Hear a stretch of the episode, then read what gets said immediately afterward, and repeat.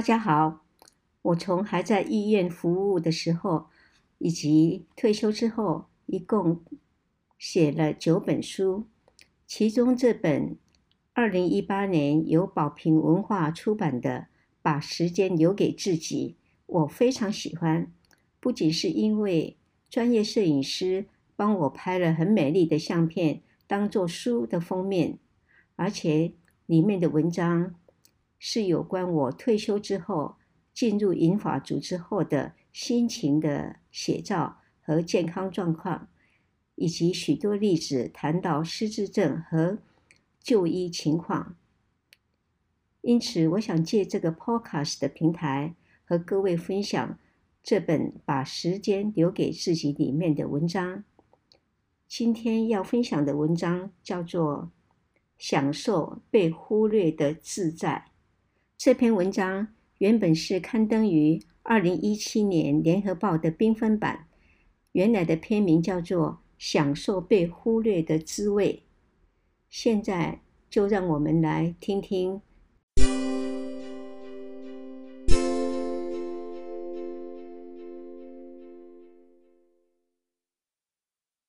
做个快乐的矮个子吧。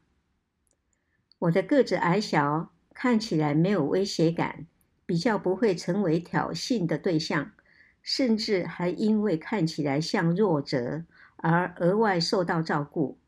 有一年在夏威夷参加医学研讨会，轮到我上台时，我的第一句话是：“大家看得到我吗？”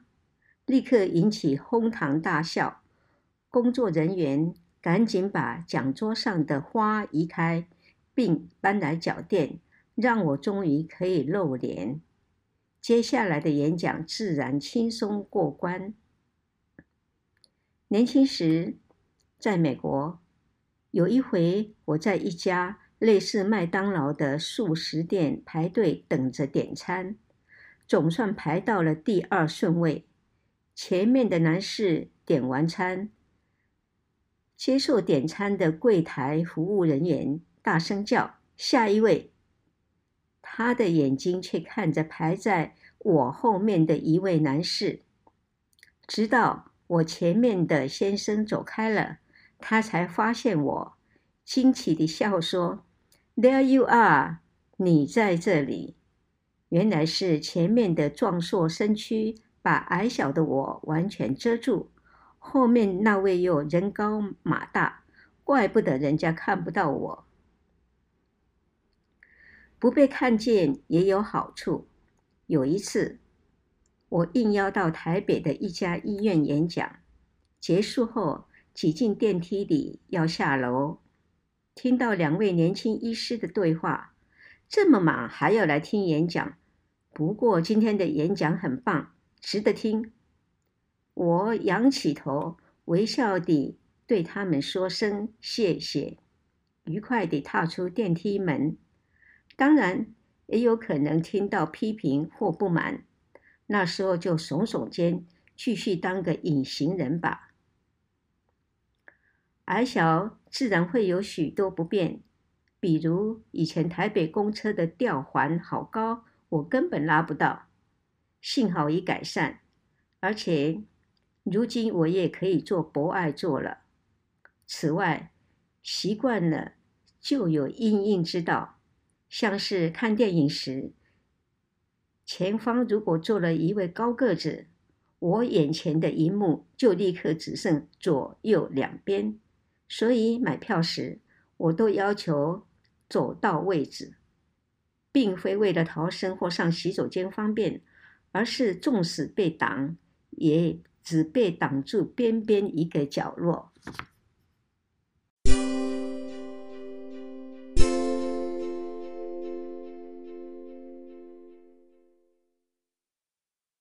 出生于战后婴儿潮前段班的我，有两个姐姐和一个哥哥。本来父母想要再生个男孩，我却不知趣地来报道。当时的台湾家庭普遍重男轻女，做子女的也都认为理所当然，当女儿的更是认命，不会寄望从父母得到太多的关注。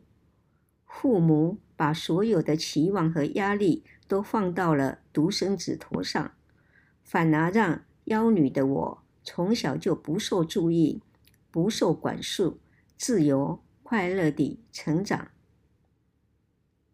上了小学，发现上课很有趣，考试考得好，还会被老师称赞。加上那个年代，小镇上的小朋友们不晓得读书的重要，于是我一直名列前茅。这个长得既不可爱又不乖巧的妖女，开始让父母引以为傲。当时有位长辈还称赞我说：“猪不肥，肥到狗。”意指这个小女儿的功课表现比哥哥强。后来我还观察到，老师喜欢三类学生：一是家中富有，二是长得漂亮或多才多艺，三是功课好。前两项我都不够格，只有第三项我能靠努力念书达到。加上当时父亲对我说的一句话：“你能念到多高，家里就让你念到多高。”听起来好像是。如果你不往上念，家里也不会勉强你。于是，我就一路念到了医学院毕业。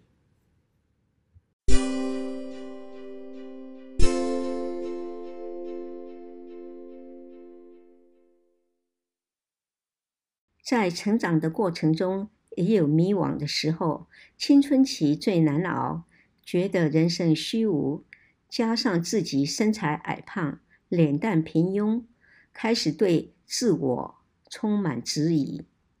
幸好我在初二时遇到一位好导师，他与我在校园的椅子上长谈了一小时，其中有一句话让我豁然开朗。他说：“不管你长得怎么样，你是独特的，是唯一无二的。”没有办法复制另一个你，没错，不仅外貌，连个性、脑筋都无法复制。我就是唯一的限量版，不用羡慕别人。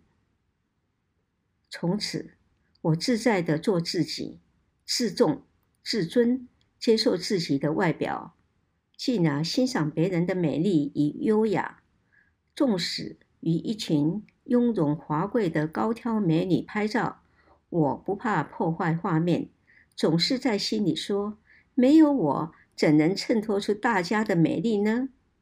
然后高高兴兴地入镜。